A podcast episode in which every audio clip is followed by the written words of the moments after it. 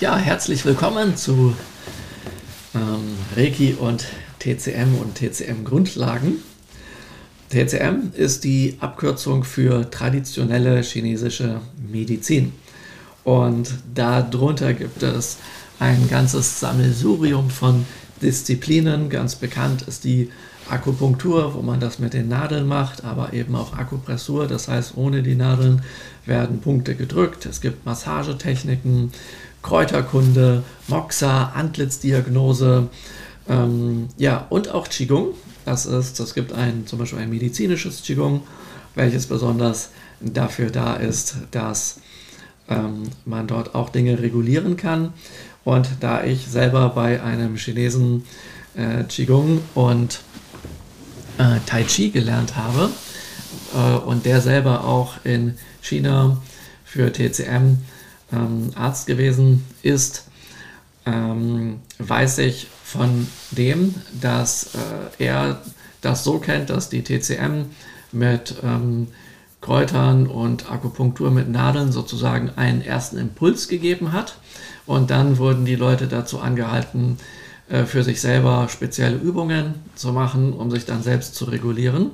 Anstelle, dass man sagt, äh, man macht jetzt TCM nur, da macht man ein paar Behandlungen und dann ist fertig. Also die haben sich dort wohl bemüht, so wie er das erzählte, die ähm, Akupunktur und Kräuterkunde einzusetzen, wenn etwas ganz aus dem Ungleichgewicht ist und dann aber die Leute im Gleichgewicht zu halten, indem sie zum Beispiel diverse Qigong-Übungen praktizierten oder ihre Ernährung angepasst haben und dergleichen.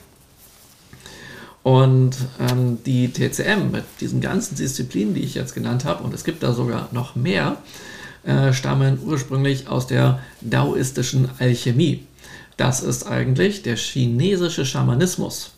Und ähm, das wollen natürlich ähm, viele heutzutage möglichst nicht mehr wissen. Das heißt, ähm, da wird gesagt, ja, das ist was rein wissenschaftliches oder das ist eben die Medizin, aber dass das ursprünglich deren äh, schamanische Praktiken sind, ähm, damit möchte man nichts mehr zu tun haben. Und das ist sozusagen der Grund äh, geschichtlich hier im Westen, dass man das irgendwie wusste, dass das komisch ist für viele Leute, für Wissenschaftler und deswegen hieß es äh, Jahre oder Jahrzehnte lang, das ist ja gar nicht bewiesen und das ist irgend so ein Hokuspokus oder Esoterik oder oder oder. Und irgendwann wurde das dann offenbar mal doch bewiesen. Und ähm, ja, das äh, Lustige daran ist, dass selbst wenn heute ein Wissenschaftler sagt, dass das bewiesen ist, kann man diese Argumentation, dass das durch irgendwelche Studien bewiesen ist, trotzdem sehr, sehr leicht ähm, widerlegen. Und dieses Widerlegen ist nicht dafür da, um die TCM ad absurdum zu führen, sondern das ist dafür nützlich, dem klarzumachen, dass wenn er als Arzt TCM benutzt, dass er im Prinzip eine Form äh, des Schamanismus praktiziert. Und zwar kann man ihm sagen, dass es ja diverse Meridiane gibt und die Meridiane nach den Organen benannt sind. Und ja, eigentlich sind alle Meridiane nach allen Organen benannt und da gibt es ein Organ, das heißt dreifacher Erwärmer, was die westliche Schulmedizin im physischen menschlichen Körper noch nicht gefunden hat.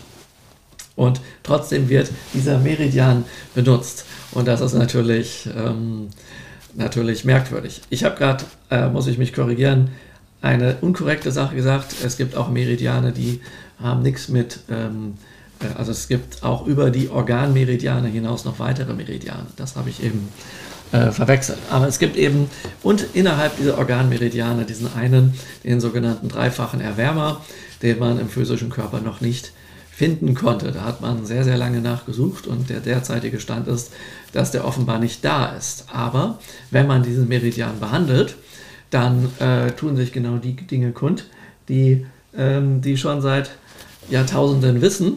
Und ja, und daher kann man sagen, wie wollt ihr denn ähm, ein Meridian belegen zu einem äh, Organ, was ihr nicht belegen könnt. Das ist ja irgendwie merkwürdig. Ja? Also das nur so, falls ihr mal mit Leuten ähm, diskutiert und es dazu kommt, wie sie denn das mit ihrer Praxis vereinen können, dass das ja auf den chinesischen Schamanismus aus der daoistischen Alchemie zurückgeht. Und die Entwicklung ist ganz einfach so. Wir hatten irgendwann die, in China gab es irgendwann die Wu-Schamanen, also ein Wu-Schamanismus heißt das. Und ähm, wenn ihr euch bei Reiki diese Reiki-Schriftzeichen anschaut, das Rei und das Ki, dann ist Rei, haben wir im oberen Bereich Regen, darunter kommen drei Münder und darunter kommt das Schriftzeichen innerhalb des Reiki-Schriftzeichens, also innerhalb von Rei, kommt dann das Schriftzeichen für Wu, also auf Chinesisch heißt das Wu und das sind eben die Wu-Schamanen und in Japan sind, heißen die Miko und das sind die äh, Shinto-Schreinpriesterinnen.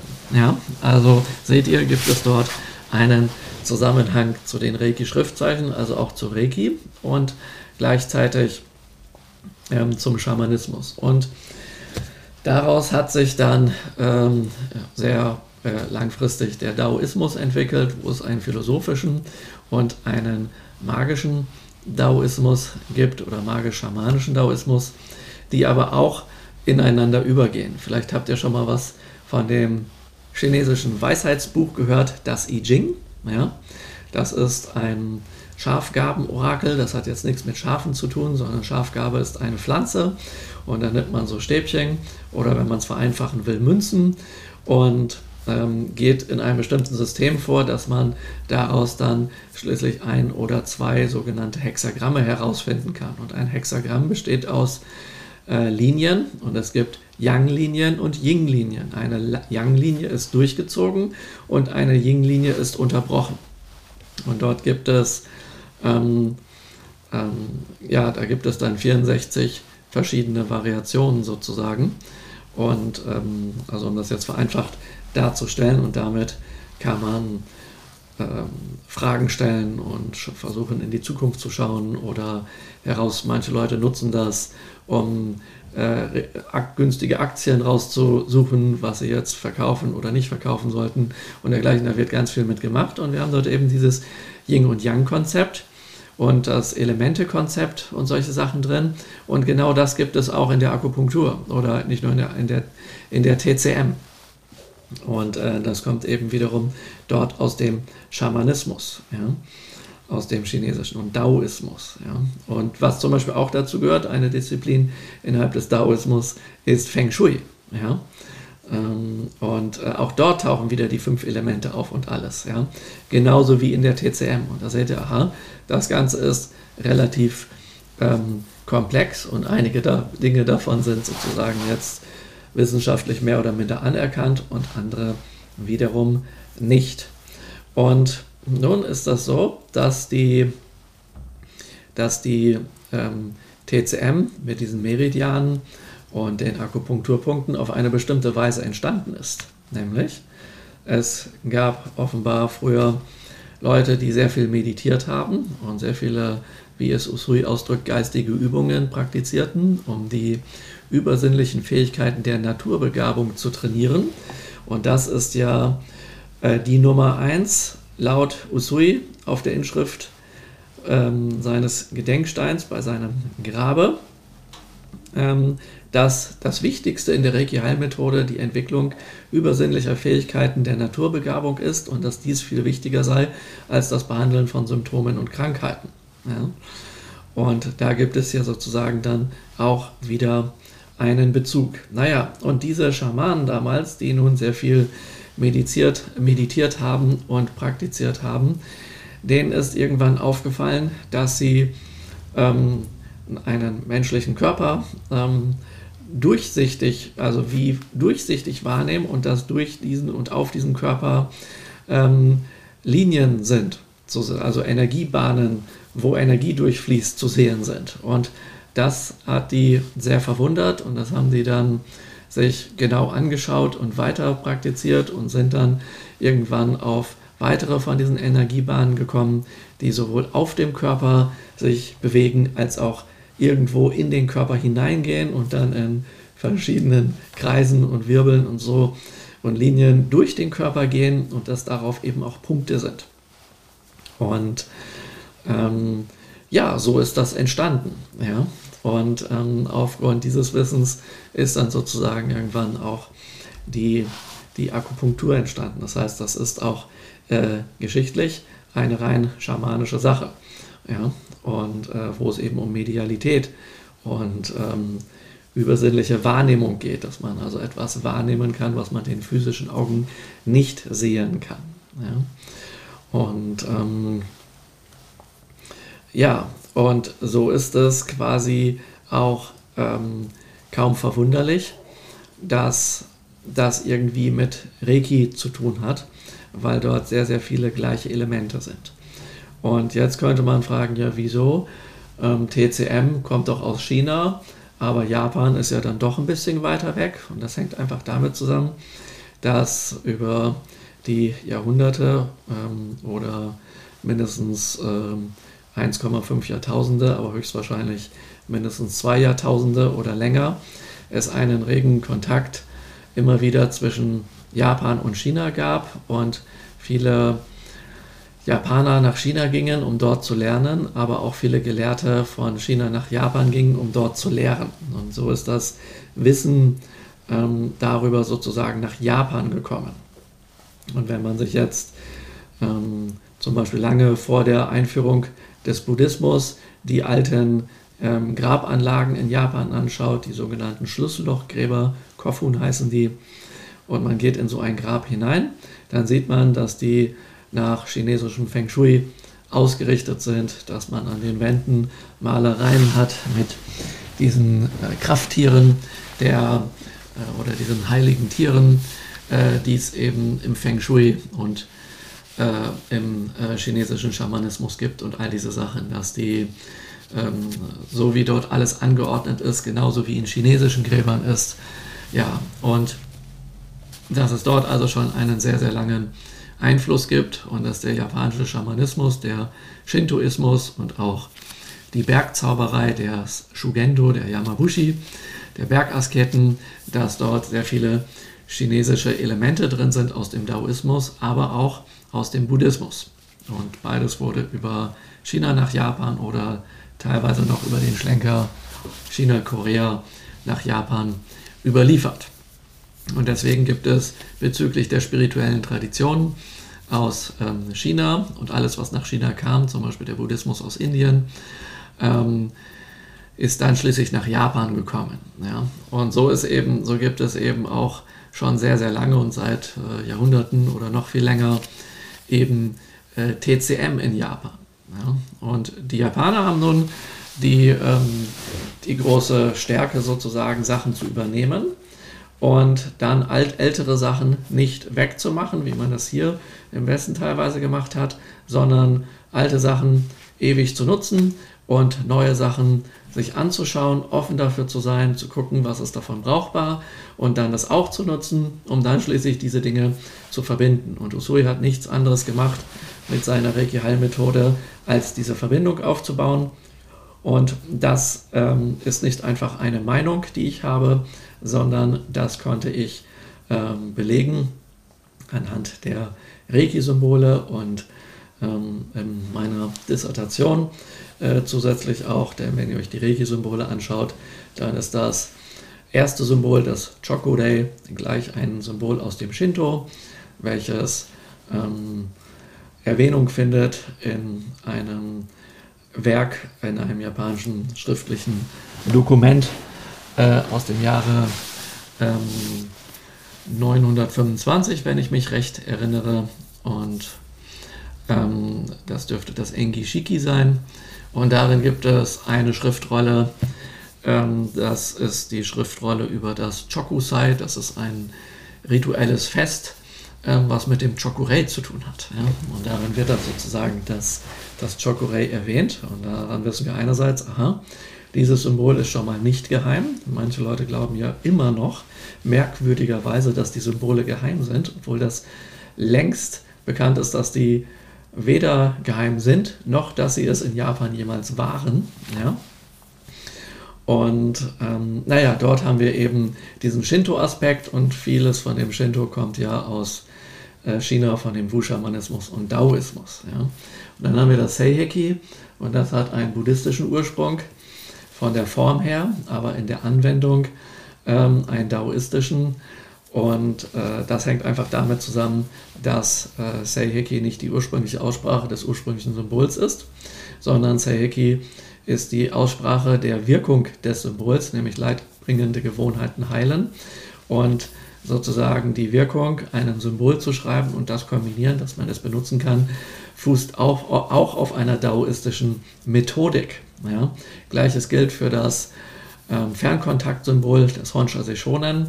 Das besteht aus chinesischen Schriftzeichen, hat, ist ein Satz mit buddhistischer Bedeutung und ist so zusammengesetzt nach wieder ähm, daoistischen, schamanischen Talisman-Praktiken.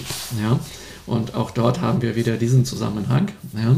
Und dann schließlich beim Meistersymbol das heißt große, hellstrahlende, perfekte, vollkommene Erleuchtung, so wie sie in vielen Sutras beschrieben wird. Und wenn ihr einen deutschen Sutra-Text nehmt und das Original davon im Chinesischen habt, dann findet ihr überall, wo es um die Erleuchtung des Buddhas geht, steht dann immer Daikomyo, Daikomyo, Daikomyo, Daikomyo, Daikomyo nochmal Daikomyo und tausende von Malen Daikomyo, was das Reiki-Meister-Symbol ist. Und daran seht ihr, aha, wenn ihr also nur die Symbole nehmt, und das ist nur ein Beispiel, und es gibt noch mehr als die Symbole solcher Beispiele, aber es wird jetzt zu weit führen, auf die alle einzugehen, aber Hinweis, Gedenksteintext oder ähm, auch Lebensregeln, da steht zum Beispiel auch noch einiges drin und weitere Schriften, die überliefert wurden.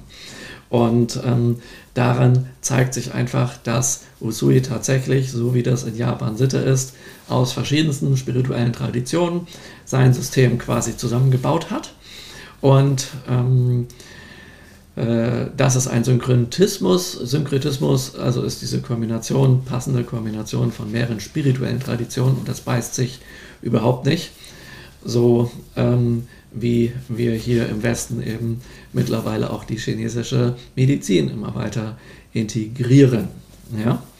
Und daher haben wir TCM-Elemente natürlicherweise auch über das Daoistische in der Reiki-Heilmethode schon historisch belegen können. Nun geht es hier in diesem Seminar Reiki und TCM-Grundlagen primär darum, Reiki mit Handauflegen und Mentalheilungen auf die TCM und Leitbahn, also auf die Meridiane, Akupunkturpunkte und Energietore anzuwenden. Was das jeweils alles im Einzelnen ist, dazu ähm, komme ich noch oder das kann ich auch einmal kurz erklären. Also die Leitbahnen, Energieleitbahnen, so heißt das in China, ist das, was wir hier als Meridiane bezeichnen.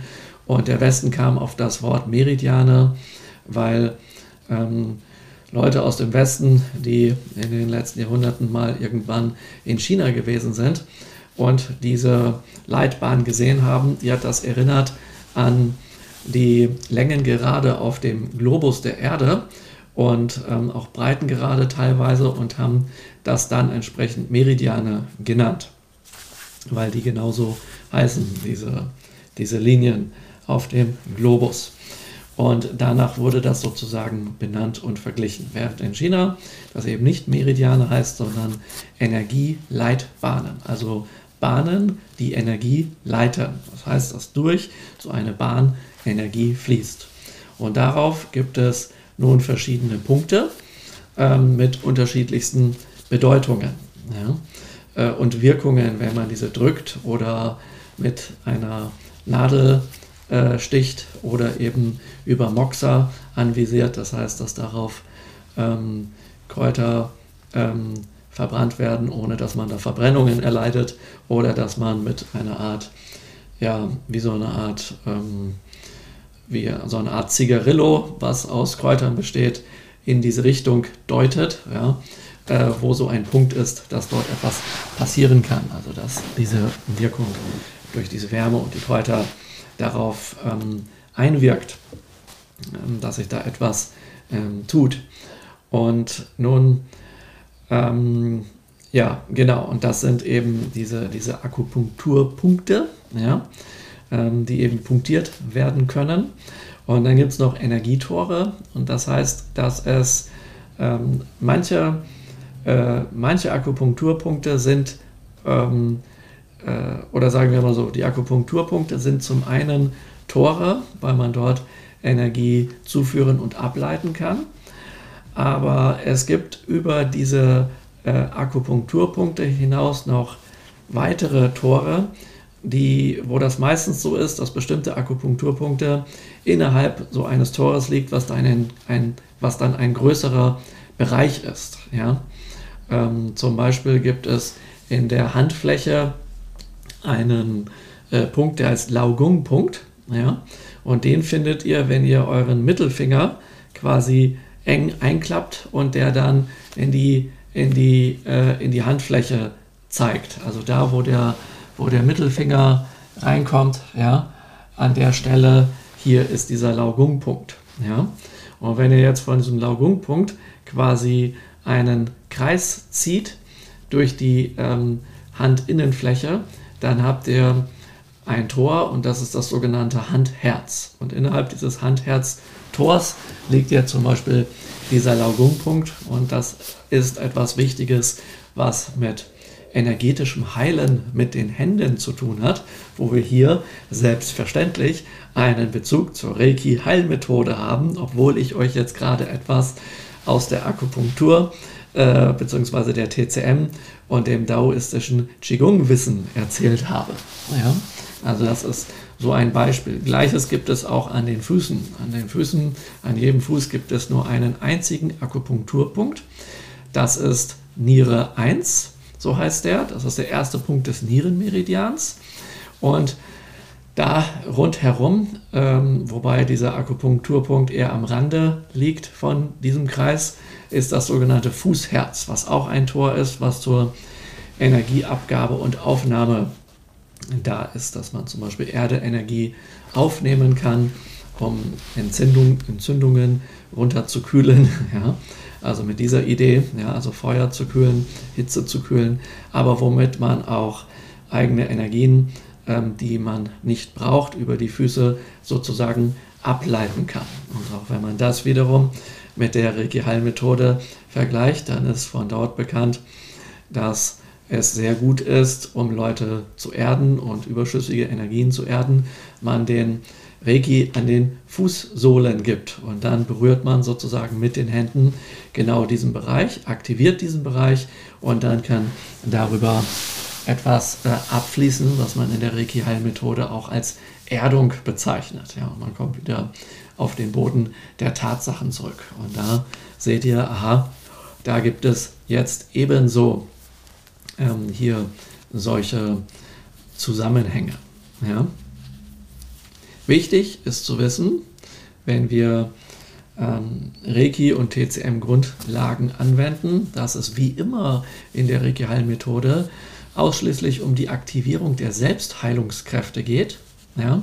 Und dass wir natürlich niemals den ähm, Besuch beim Arzt oder Psychologen und dergleichen damit ersetzen können, ja?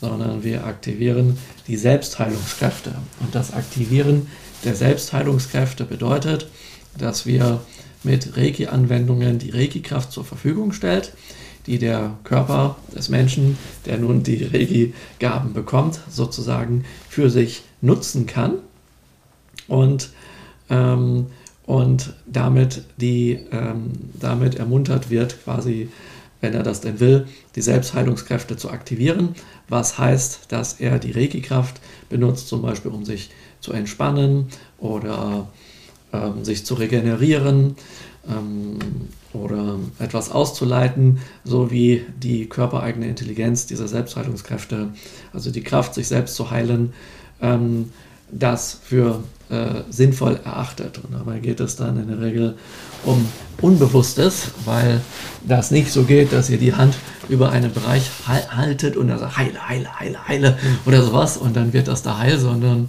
oder man selber sagt, ähm, ich will jetzt, dass Reiki diesen Bereich bei mir heilt, ja, und dann sagt heile, heile, heile, heile und dann ist alles gut, sondern das geschieht unbewusst. Und deswegen wissen wir mittlerweile, dass Reiki eingezogen wird von dem, dem die Hände mit Reiki aufgelegt werden. Ja? Deswegen ist es, wie gesagt, die Aktivierung der Selbstheilungskräfte. Und das können wir sehr schön eben mit den TCM-Grundlagen hier ergänzen. Ja?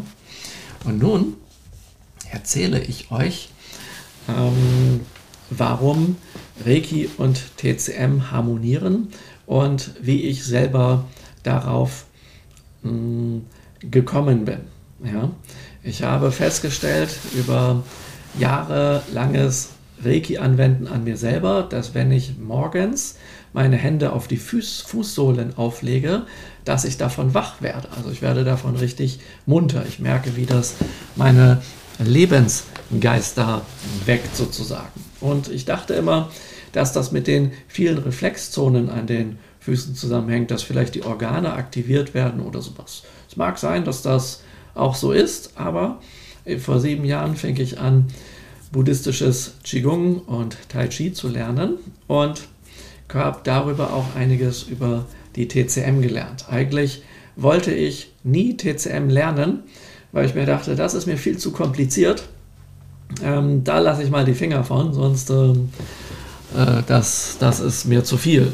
Und dann habe ich allerdings irgendwann mit Schrecken, wo es sozusagen mehr oder minder zu spät war, äh, feststellen müssen, dass in der Qigong-Ausbildung, die ich genossen habe, bei einem Chinesen, der kaum Deutsch kann, ähm, ja, dass dort äh, das Qigong mit TCM zusammenhängt und Tai Chi ebenso und dass das alles eine große Einheit ist und deswegen war das Teil der Ausbildung und das, daran konnte ich mich gerade noch gewöhnen, weil ich mir dachte, okay, dann mache ich die paar TCM-Seminare, die da drin sind, eben mit und gut ist. Aber der, die, die größte Überraschung, ähm, die ich erstmal nicht so toll fand, war ganz einfach die, dass es dann am Ende der Ausbildungen, Ausbildung ähm, Prüfungen gab und das waren TCM-Prüfungen. Ja, was will man sonst groß prüfen? Ja? Ähm, außer TCM-Wissen. Und dafür musste ich dann Akupunkturpunkte und Meridiane und Uhrzeiten von den Organen, wann die besonders aktiv oder inaktiv sind, lernen. Das Yin-Yang-Verhältnis, welches Organ Yin ist, welches Yang ist, welcher Meridian Yin ist, welcher Meridian Yang ist, welche Elemente denen ähm, zugeordnet sind, also Feuer, Wasser, äh, Metall, Holz und Erde und solche Geschichten und dann wie sich diese Elemente einander stärken, schwächen, ergänzen und dies und das und allen möglichen Krams. Ich musste einen Haufen von Notfallpunkten kennen und wie man die anwendet und noch viel, viel mehr, was da in diesen, in diesen Prüfungskrams ähm, war. Und dann dachte ich mir so, oh Schreck. Ähm, ich dachte, ich lasse mich da mit den TCM-Sachen berieseln und dann weiß ich ein bisschen was darüber. Aber so groß Ahnung davon hatte ich damals nicht. Und dann ähm, ging ähm, bei mir, passierte bei mir das, was man in der Umgangssprache Panik nennt, ja, vor Prüfungen. und äh, ich bin nicht ein, ich bin kein Freund davon, ähm, Sachen auswendig zu lernen.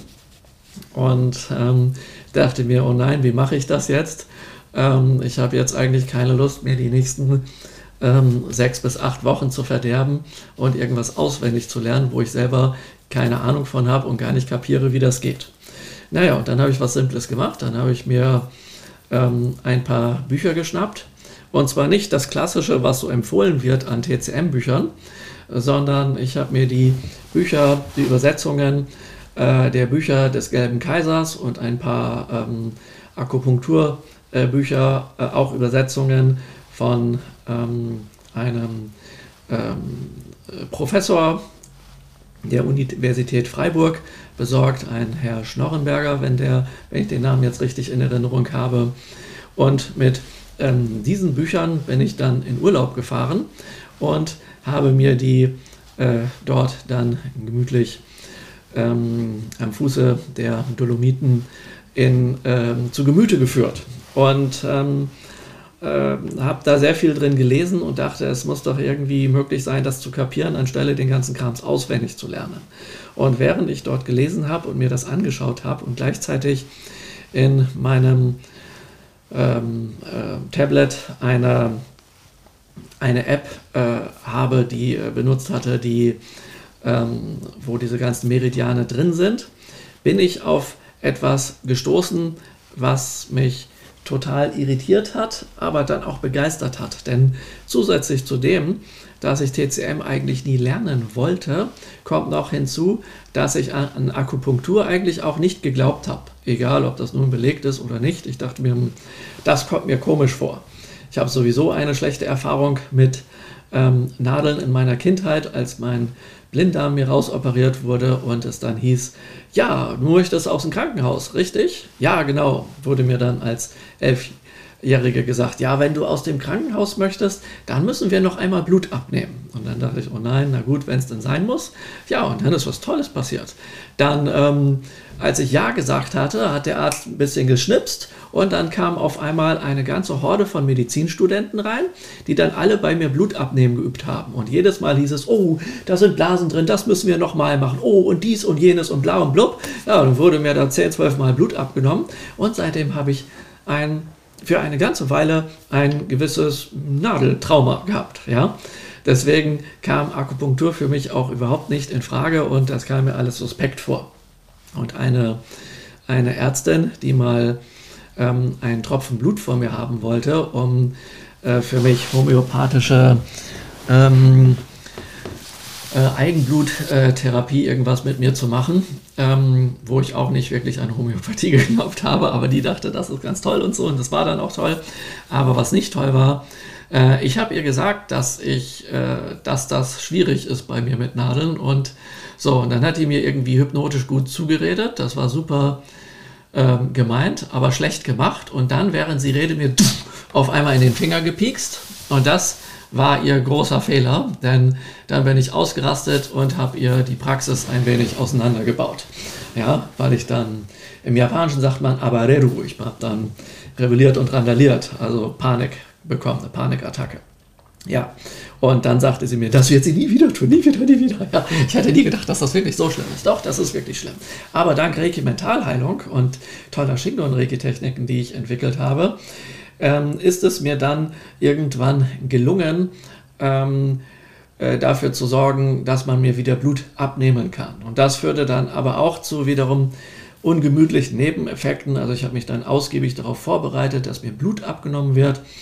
Ähm, und ähm, habe dann entsprechend auch meditiert und so. Und die meinten, ich habe denen gesagt, ja, Vorsicht, ich habe das lange nicht mehr gemacht, ich habe da ein Trauma und sowas. Und so, ja, dann legen sie sich da mal hin, anstelle zu setzen. Und dann lag ich da und dann kamen die irgendwann rein und ich habe meditiert, meditiert, meditiert. Ja, und dann fingen die an mit dem Blutabnehmen. Und dann haben die richtig Probleme mit mir bekommen, weil hier aus dem Arm, egal was sie machen, kam kein Tropfen Blut raus. Keine Chance. Denn ich habe mich derartig entspannt, sodass ich und jegliche Aufmerksamkeit von hier weggelenkt und woanders hingelenkt, dass hier kein Blut rauszukriegen war. Naja, und deswegen dauerte das Blutabnehmen dann da eine Dreiviertelstunde. Ja, und ich bin dabei nicht ausgerastet. Ja. Trotzdem finde ich, wenn ich jetzt daran denke, ist das eine ähm, nicht begeisternswerte Erinnerung. Und dann, vorletztes Jahr, als ich in in Bulgarien war, habe ich einen bulgarischen ähm, ja, TCM-Professor kennengelernt, der war in meinen Reiki-Seminaren. Und der hat eine Methode mit, nachdem er in China TCM gelernt hat, hat er eine Methode entwickelt, ähm, ja, wie man, wie er mit TCM, ähm, mit Akupunktur, Leute, die seit äh, kurzer Zeit oder seit Jahren oder Jahrzehnten ähm, querschnittsgelähmt im Rollstuhl sitzen, wie er die da rauskriegt und wieder lauffähig macht, sodass sie alles machen können und sich normal bewegen können.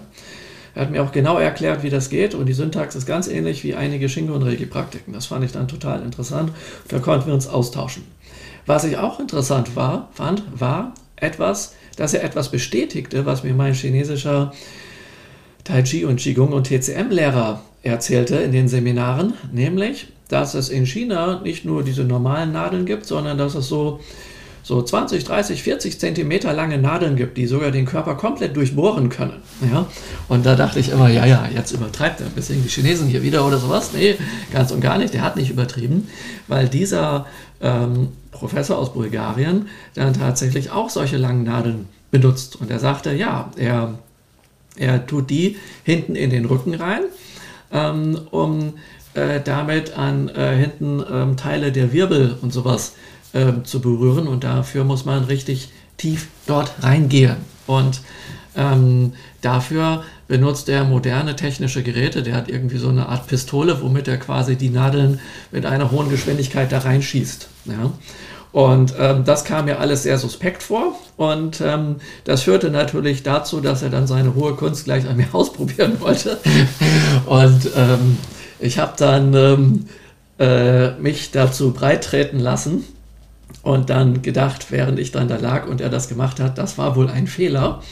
Ähm, hat er tatsächlich äh, mir diese einen ganzen Haufen von Nadeln ähm, in den Rücken reingedonnert und ich dann den Piekser an der Haut nicht gespürt habe, aber dann auf einmal ein dumpfes Gefühl, denke ich so, was ist das denn für ein Gefühl? Und dann meinte er, das fühlt sich so an, als seist du irgendwo tief in mir auf einen Widerstand gestoßen. Da sagt er, ja, ich habe jetzt ähm, die Nadel ähm, gegen die Vorderseite, äh, von der Seite quasi gegen die Vorderseite schräg an deine Wirbel gedrückt. Also die Rückseite der Wirbel ist in Richt von Rücken weg und die Vorderseite ist halt von vorne. Aber er hat das von hinten, ging er da schräg rein. Und dann meine ich, das fühlt sich aber komisch an. Da meinte er, ja, dort hast du Verspannungen und dadurch, dass ich dort äh, rein piekse, äh, lösen sich diese tiefen Verspannungen, die mehrere Zentimeter äh, unter der Haut sind, also die da rund um den Wirbel sind und sowas. Ja? Und da kommt man sonst einfach nicht ran. Und das ist ganz wichtig, dass sich diese Verspannungen lösen. Und dann dachte ich, das ist ja mega krass und so.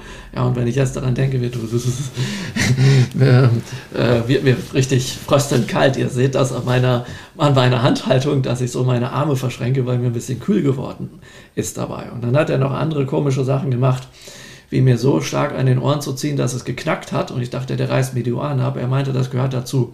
Ich weiß aber nicht genau, warum er das gemacht hat.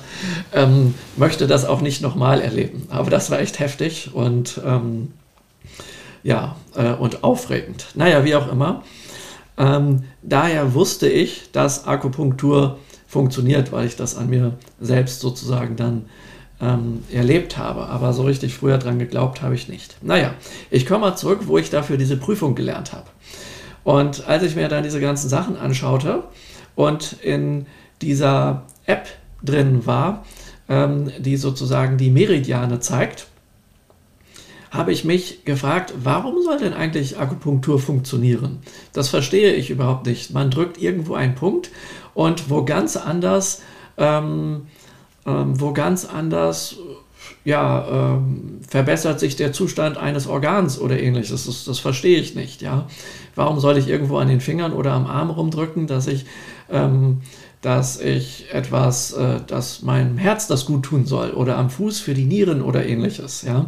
Also das ist ja nun ganz weit weg. Das leuchtete mir nicht ein. Und da seht ihr, dass ich eben von Natur aus Skeptiker bin.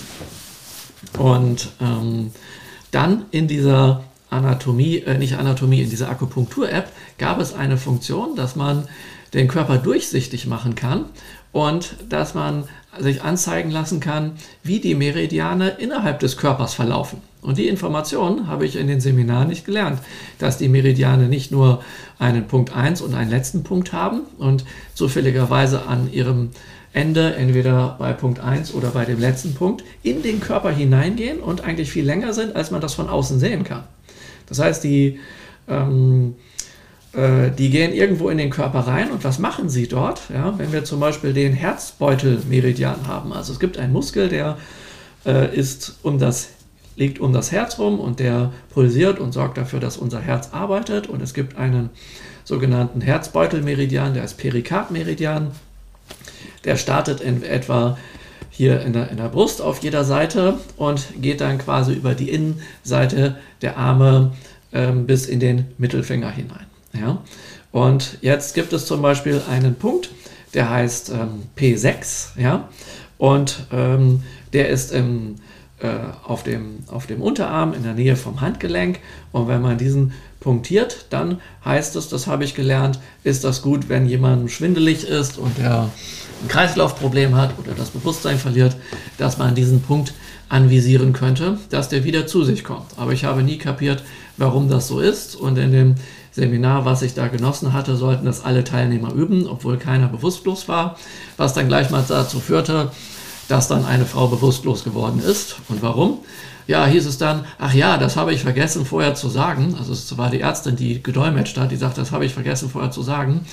Wenn man den Punkt an jemanden drückt, der kein Problem mit dem Kreislauf hat, ja, der kann das, das Bewusstsein verlieren. Und das ist der einen Frau dann passiert. Und das war völlig, wenn ihr mich fragt, völlig fahrlässig. Ähm, naja, wie auch immer. Und ich habe das nicht kapiert, warum das so ist. Und mir hat das auch niemand erklärt. Und in dieser App habe ich dann die große Erkenntnis erhaschen können, nämlich, dass, die, dass dieser Perikardmeridian hier, wo der Punkt 1 ist, in den Körper hineingeht. Das heißt, dieser Punkt 1 ist erst der erste Punkt außerhalb des Körpers. Ja? Also der geht in den Körper hinein, dann äh, umwickelt er ein paar Mal das Herz und geht dann senkrecht runter und endet irgendwo unterhalb des Bauchnabels. Das ist dann der ganze Meridian. Dann dachte ich so, hä? Und dann ähm, stand dort ganz simpel erklärt, nutzt, visiert man diesen Punkt hier an, dann ist das quasi wie ein Knopf, dass, der, dass dieser Meridian aktiviert wird und quasi wie kleine Stromschläge in den Herzmuskel gibt und deswegen wacht die Person wieder auf. Und dann hat es bei mir eben Klick gemacht und ich wusste, warum, ähm, ich wusste jetzt, warum Akupunktur funktionieren kann. Ja, das war, war mir dann klar. Und dann habe ich eben geguckt, wie ist denn das? Ich habe nämlich mal irgendwann die Frage gestellt gehabt, warum sind die ähm, Meridiane nach den Organen benannt, während die ähm, in China teilweise ganz anders heißen. Und dann hieß es einfach, jo, das hat man hier gemacht, um denen irgendwie einen Bezug zu geben. Aber diese Information in der Ausbildung war völlig falsch, sondern es ist so, die haben den Namen der Organe, weil sie die Organe äh, umwickeln, durchbohren, berühren und sowas, ja. Und äh, weil sie tatsächlich eine, eine aktive Wirkung darauf ausüben. Ja, das wurde mir dann klar. Und das hat dann natürlich meine Begeisterung geweckt, aber das änderte nichts an der Tatsache, dass ich mir dachte, es ist schwierig, weiterhin ähm, diese Sachen zu lernen. Und dann habe ich mir das angeschaut und diese App angeschaut und geguckt, wie das eigentlich geht und sowas, anstelle irgendwelche Punkte auswendig zu lernen. Und dann dachte ich mir, also ich, ich vereinfache das. Ich nehme jetzt erstmal den Anfangspunkt und den Endpunkt und sowas. Und dann ist mir etwas aufgefallen dabei. Und zwar ist mir dann irgendwann aufgefallen, dass es offenbar ein System gibt. Das war da drin nicht erklärt, aber das habe ich dann quasi erkannt. Es gibt ein System dieser, dieser Meridiane, wann die Yin sind und wann die Yang sind. Und jetzt erzähle ich euch entsprechend etwas zum Yin-Yang-Verhältnis. Wenn man so rumfragt, dann man fragt, ja, wo ist denn im menschlichen Körper Yin und wo ist im menschlichen Körper Yang? Dann bekommt man ganz unterschiedliche Antworten. Manche sagen dann, ja, die rechte Seite, die rechte Körperhälfte, das ist Yang und die linke ist Yin. Wiederum andere sagen, ja, also äh, die Vorderseite, die ist Yin, denn wenn man rumlaufen würde wie ein Tier auf allen Vieren, ist das die Schattenseite, die der Erde zugewandt ist und entsprechend ist die Rückseite des Körpers Yang, weil dort die Sonne drauf scheint. Also da, wo man zuerst den Sonnenbrand bekommt, da ist Yang und da, wo man ihn zum Schluss bekommt, dort ist Yin. Ja, und so habe ich mich äh, mit diversen Leuten unterhalten und dann skeptisch, wie ich bin, die Frage gestellt, ja, wie kann denn das sein? Wenn jetzt die rechte Körperhälfte Yang ist, ja, und die Vorderseite Yin ist, dann würde ja, dann ist das ja ein Widerspruch in sich. Und dann hat mein Tai Chi Qigong Lehrer mich irgendwann mal freundlichst darauf hingewiesen und mir gesagt, guck mal, was ist das? Und dann hat er mir das Yin Yang Symbol gezeigt. Und dann meinte er, was fällt dir dort auf? Äh, ja, was soll mir da auffallen? Ja, was siehst du denn da? Ja, ich sehe diese beiden Fische, die ineinander übergehen. Ja, und was siehst du noch? Ich sehe, dass in dem weißen Fisch ein schwarzer Punkt ist und in dem äh, schwarzen Fisch ein weißer Punkt ist und dass das ganze Ding rund ist und in der Mitte eine S-Form ist, die das voneinander unterscheidet, unter, äh, unterteilt sozusagen, unter, trennt. Ja? Und da meint er, genau, das heißt, dass in dem Yin immer ein Yang ist und dass in dem Yang immer ein Yin ist und dass Yin und Yang ineinander übergehen. Ja, und das ist am Körper auch so. Das heißt, es gibt kein absolutes Yin und es gibt kein absolutes Yang, sondern es gibt immer beides. Und das bedeutet, dass es dort in keinem Widerspruch steht, dass der, die rechte Körperhälfte eher Yang ist und dass das die Yang-Seite ist und die linke Körperhälfte eher Yin ist und dass das die Yin-Seite ist, während die Vorderseite komplett Yin ist und die Rück, also ausgehend von der Vorderseite, aber nicht äh, die Hälften sozusagen, und dass die Rückseite Yang ist. Ja. Zusätzlich ist es so, dass die Armen-Innenseiten äh, Yin sind und die armen Außenseiten äh, sozusagen Yang sind. Und das gleiche gilt auch für die Beine. Die Beininnenseiten sind Yin und die Beinaußenseiten sind Yang, unabhängig davon, ob, von, ob vorne und hinten jeweils Yin ist. Und ähm, dann ist mir aufgefallen, dass immer, wenn man auf der Arminnenseite ist ähm, äh, oder auf der Beininnenseite ist, dass dort Yin-Meridiane verlaufen, nämlich jeweils drei Stück. Drei auf der rechten Arminnenseite und die gleichen drei auf der linken Arminnenseite. Ähm, und bei den Beinen, ja, auf der Innenseite gibt es bei jedem Bein auch drei Meridiane, die Yin sind. Dachte ich, das ist ja ein Ding. Und jetzt, äh, oh Staune, oh Wunder, die Armaußenseite, die, wo es heißt, dass die Yang sind, dort laufen drei Yang-Meridiane lang, das gleiche auf der anderen Seite. Ja. Und auf den Beinaußenseiten ähm, und Rückseiten äh, laufen die ähm, auch Yang-Meridiane entlang. So. Und das fand ich dann schon mal ganz erstaunlich. Ja. Und äh, dann bin ich, äh, habe ich irgendwann gemerkt, dass die Meridiane gleichzeitig einen Kreislauf darstellen. Ja? Und es gab innerhalb dieses Kreislaufs, so wie ich das bisher mit den mit Reiki und TCM-Grundlagen unterrichtet habe, gab es bisher immer einen kleinen Widerspruch. Und gestern Abend habe ich mir mein eigenes Seminarmanual zu Gemüte geführt und mich dann noch mal ein bisschen reingedacht und so und mir überlegt, was ich euch heute erzähle und bin noch mal dieses System mit den Meridianen durchgegangen und dann dachte ich mir so, hm, da gibt es diese eine Sollbruchstelle und dann ist mir was aufgefallen und das habe ich jetzt geknackt, wie es noch einfacher zu erklären ist. Ja? So, woran man sozusagen ähm, dann auch noch herausfinden kann, was die Flussrichtungen sind. Ja? Ähm, weil es gibt ja immer einen Punkt 1 und dann einen letzten Punkt bei den Meridianen. Und die können sehr unterschiedlich viele Punkte haben. Und es ist nun nützlich zu wissen, wo beginnt ein Meridian und wo endet ein Meridian. Ja? Und da gibt es nun etwas total Einfaches. Und äh, das führt dazu, dass ich im Prinzip ähm, sehr viel weniger lernen musste, als ich ähm, das hätte tun sollen, wenn ich da nicht drauf gekommen wäre. Und ähm, so war es dann, als ich dann schließlich die Prüfung hatte in Qigong und TCM, ähm, ich dann in der Prüfung, ähm, wenn da Fragen gestellt wurden, mir einfach ähm, diese Logik, dieses System wieder in Erinnerung geholt habe und darüber dann die Fragen beantworten konnte, ohne dass ich großartig die äh, Punkte auswendig gelernt habe. Also ich habe nur ein paar Punkte gelernt, ähm, die nützlich waren und ähm, die, aber ohne dass es zu viel wird. Und ansonsten dieses System und konnte das von alleine sozusagen herleiten. Und nach der Prüfung war es dann amüsant für mich, aber für andere weniger. Die haben sich dann tierisch darüber aufgeregt, dass sie die letzten Monate ihres Lebens vergeudet haben, damit diesen Müll zu lernen. Ähm, also das war deren äh, Ausdrucksweise und ähm, dass sie das nie wieder brauchen werden und dass sie das morgen alles wieder vergessen haben werden und sie überhaupt nicht wissen, was das soll und warum der Punkt hier und dies und jenes da ist und so. Ja, und ähm, ich habe es dann vorgezogen, in dem Moment einfach mal gar nichts zu sagen, weil ich denke, es hätte sie noch mehr verärgert, wenn ich denen gesagt hätte, echt, du hast das gelernt? Ich nicht. Wozu hast du das gemacht? Ja, braucht man doch gar nicht. Ja, so in der Art. Ja. Hinzu muss man natürlich sagen, das ist keine TCM-Prüfung in dem Sinne gewesen, dass man alle Punkte und sonst was können muss, wie das in richtigen TCM-Ausbildungen ist. Ja, so das ist natürlich wichtig dabei zu wissen.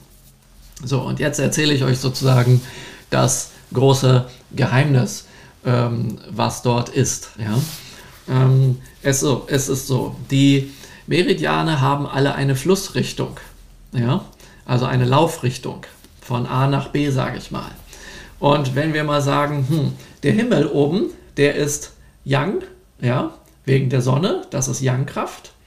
Und die Erde unten, die ist Ying, ist die Erde. Das ist Yin und Yang, also Himmel und Erde. Das sind sozusagen diese großen beiden Yin und Yang-Kräfte. Und jetzt sage ich ganz einfach, alles, ähm, alle Meridiane, die vom der Richt von, von äh, Himmel, also von oben nach unten fließen, sind Yang. Also grundlegend, also die überwiegend von oben nach unten fließen, die sind Yang. Und alle Meridiane, die von unten nach oben fließen, die sind Yin. Ja? Äh, und genau dort war sozusagen die Sollbruchstelle bisher, weil das immer passte, außer bei den Armen. Und jetzt bin ich auf die große Idee gekommen. Wenn ich meine Arme einfach nach oben ausstrecke, dann gehen die Meridiane, die hier an der Brust losgehen, auf der Innenseite der Arme nach oben gehen. Und weil sie auf der Innenseite der Arme sind, sind sie ganz einfach Yin. Ja? Und dann gehen Meridiane ähm, von den Fingern los und von oben, wenn ich die Arme nach oben gestreckt habe, quasi entlang der Arme nach äh, Richtung unten, ja, äh, äh, die gehen, diese sind, ähm, diese sind Yang, ja, weil sie vom Himmel nach unten gehen. Also wenn es von unten nach oben geht, ist das Yin und wenn es von oben nach unten geht, ist das Yang, ja. So und ähm, ja, äh, und dann bei den, bei den ähm, bei den Beinen ist es so. Es beginnen Meridiane unten an den Füßen, die nach oben gehen. Ja, und diese bewegen sich, ja, die bewegen sich auf der Innenseite und sie bewegen sich von unten nach oben. Entsprechend sind sie Ying, weil sie von der Erde ausgehen. Nach oben gehen sind sie Ying. Und dann gibt es einige Meridiane, die, achso, äh, gibt es einige Meridiane, achso, und diese Meridiane, die eben von unten nach oben gehen, die ähm, die gehen hoch und äh, enden dann ähm, äh, enden dann auf der auf äh, dazu kommen wir später, wo die enden. Also die enden, also sie enden auf der auf der auf der auf der Vorderseite, auf dem Gesicht oder eben ähm, ähm, oder eben auf den, äh, nein, nicht auf dem Gesicht, sondern auf der, auf der Brust enden sie sozusagen, also in dieser, in dieser Gegend, ja, und münden dann sozusagen wieder in die nächsten Meridiane, die in die Arme gehen. Und äh, jetzt haben wir dann eben einige, die im Gesicht beginnen und vom Gesicht aus erst einmal hochgehen und dann runtergehen. Und das heißt, sie gehen überwiegend nach unten. Und diese Meridiane sind auch alle Yang. Ja, das heißt, wir wissen ganz genau, alles, was sich von unten nach oben bewegt, was bei der Erde beginnt, ist wie die Erde Yin. Alles, was sich von oben nach unten bewegt, ist äh, Yang. Und daraus entsteht ein Kreislauf. Und somit wissen wir schon mal ganz genau, was, wie, wo in welche Richtung geht und wo diese Meridiane in etwa verlaufen. Und nicht nur das, sondern auch ähm, das Yin-Yang-Verhältnis, indem wir das nämlich einfach am Körper sehen können. Ja? Und nun ist natürlich die nächste Frage, die sich stellt, ähm, welche Meridiane sind denn jetzt eigentlich wo? äh, also Yin-Yang, das sagt mir ja noch nichts darüber, was wo ist. Ja? Und nun ist das, ähm, ist das ähm, relativ äh, simpel sozusagen. Insofern, dass die, nachdem wir Yin und Yang sozusagen ähm, wissen, ist das so, wenn wir jetzt die ähm, Yin-Leitbahnen haben, also die Yin-Meridiane, die von der Brust ausgehend, ja, oben hier auf der Innenseite der Arme zu den Fingerspitzen verlaufen, ja, dann sind das zufälligerweise die Meridiane, deren Organe auch hier auf Brusthöhe sind, nämlich Herz, Herzmuskel oder Herzbeutel, ja, und Lunge. Also äh, Herzbeutel ist der sogenannte Perikardmeridian. Ja? Das heißt, ah, die Organe, die hier sind, ja, die sind gleichzeitig die, die sozusagen dahin laufen. Ja? Also die über die Innenseiten der Arme gehen. Ich muss also nicht irgendwie lernen, irgendwelche Meridiane, die irgendwie erstmal an dieser Stelle nichts mit, ein, nichts mit dem Ort zu tun haben, wo sie sozusagen starten, sondern ich weiß, das sind genau die auf meiner Yin-Seite, die dort beginnen, über die Yin-Seite äh, der Arme in die Fingerspitzen gehen. Ja, so. Jetzt, wenn ich in den Fingerspitzen bin und quasi auf die Rückseite der Hände wechsle, gehen ja Meridiane entsprechend von der Außenseite von oben, wenn ich die Hände hochhalte, ähm, sozusagen ähm, nach unten, ja, auf der Außenseite der Arme. Ja. Woher weiß ich jetzt, welche das sind? Weil da vorne an den Fingerspitzen gibt es keine Organe. Ja. Und damit ich nicht auswendig lernen muss, habe ich mir überlegt, wie kann ich mir eine Eselsbrücke machen? Und dann ist mir eingefallen, ist mir Folgendes aufgefallen. Also die Meridiane, die dort sind, sind Dickdarm, dreifacher Erwärmer und Dünndarm. Und das sind für mich die drei Ds. Ja, ja DDD, das heißt, es gibt sonst keine anderen Meridiane, die mit D anfangen. Also weiß ich ganz sicher, dass, ähm, äh, dass diese drei Meridiane, Dickdarm, dreifacher Erwärmer, Dünndarm, dass die dort anfangen. Und dann dachte ich mir, trotzdem ist es verwirrend natürlich für mich zu wissen, welcher Finger ist denn jetzt was? Und dann habe ich die große Lösung gefunden. Ha.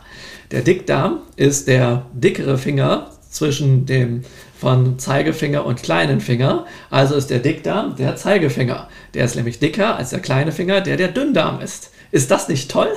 Ja, und wenn ich das schon mal weiß, dann weiß ich, dass in der Mitte, Mittelfinger, ja, der ja auch als Feuerfinger bekannt ist, das ist der, ähm, ist der, der Perikardmeridian, also der Herzbeutelmeridian. Ja. Und ähm, das war dann für mich klar. Dann wusste ich, aha, wir haben jetzt ähm, ähm, ähm äh, nee, sorry, dreifacher Erwärmer. Sorry, ich habe geswitcht gerade. Also der, der Yang, Feuer Yang, der dreifache Erwärmer ist der, der in der Mitte ist. Ja, so. Und ähm, damit war das sozusagen für mich schon mal geklärt. Also habe ich schon mal sechs Meridiantypen damit ähm, abgehakt für mich. Ja, nämlich die, die ähm, durch die Arme laufen, also die überwiegend in den Armen sind. Ja, so. Und ähm, dann äh, dachte ich mir, jetzt habe ich aber das Problem bei den Young-Leitbahnen, ja, die, ähm, die äh, über die Beine gehen und die aber im Gesicht beginnen. Also die beginnen im Gesicht, die nächsten drei Young-Leitbahnen beginnen im Gesicht, gehen dann nach oben am Hinterkopf runter und über den Rücken und an der Seite des Körpers ähm, und die Rückseite und Außenseite der Beine bis in die Füße rein. Ja? Und wie kann ich jetzt Gallenblase, Blase und Magen mir eine Eselsbrücke bauen, dass ich immer weiß, dass die das sind? Ja? Und diese Eselsbrücke habe ich auch gefunden, nämlich das sind für mich die ähm, drei Säcke oder drei Beutel, weil die Gallenblase ist ein Beutel und die Blase ist auch ein Beutel und der Magen ist auch ein Beutel. Also das sind Organe, wo äh, die eine Beutelform haben in irgendeiner Form, wo etwas reinkommt. Ja? Und dann was auf einer Seite was reinkommt und auf der anderen Seite wieder rauskommt, um es mal anatomisch ganz einfach auszudrücken. Ja? Und diese beginnen interessanterweise rund um das Auge. Das heißt, ähm, der Blasenmeridian ist auf der äh, Innenseite neben der Nase vom Auge, die Gallenblase auf genau der anderen Seite äh, vom Auge, also außen, ja. Und der Magen ist direkt unterhalb des, des, des Auges, ja. Dort sind diese, diese drei Punkte. Ja, und dann wandern die eben durchs Gesicht, nach oben, nach hinten, nach unten. Und daher weiß ich, ah, okay, die sind alle Yang und die wandern quasi äh, überwiegend eben von oben nach unten auf dem größten Teil des Körpers und damit habe ich mir dann gemerkt, wo diese Meridiane sind und muss dann einfach nur mal an meinem eigenen Körper gucken, ah, da ist das, die drei Beutel sind rund um das Auge, ja, und äh, so in der Art läuft das. Ja, und dann waren eigentlich nur noch drei Meridiane übrig, die jetzt von den Füßen auf der Innenseite des Körpers nach oben gehen und da ist die Eselsbrücke auch eine ganz, ganz einfache.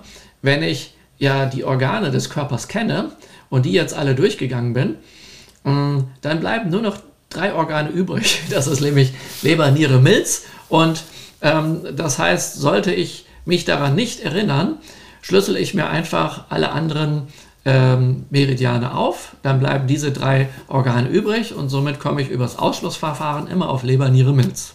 Und damit habe ich dann sozusagen das Meridiansystem komplett und weiß ganz genau, welches Yin und Yang ist, weil ich einfach nur an meinem eigenen Körper gucken brauche, wo ist was.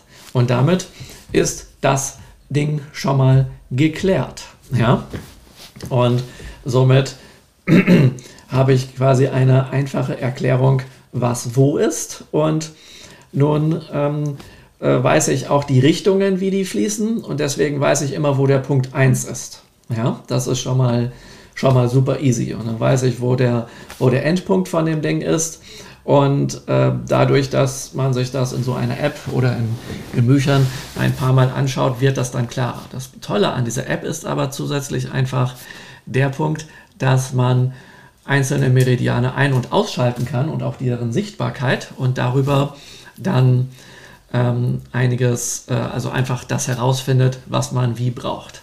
Und anhand dieser Meridian-Geschichte und wie das läuft und sowas, äh, bauen jetzt die ganzen Reiki-Anwendungen auf mit Handauflegen, Mentalheilung und dergleichen. So viel mal als Einführung in Reiki und TCM Grundlagen.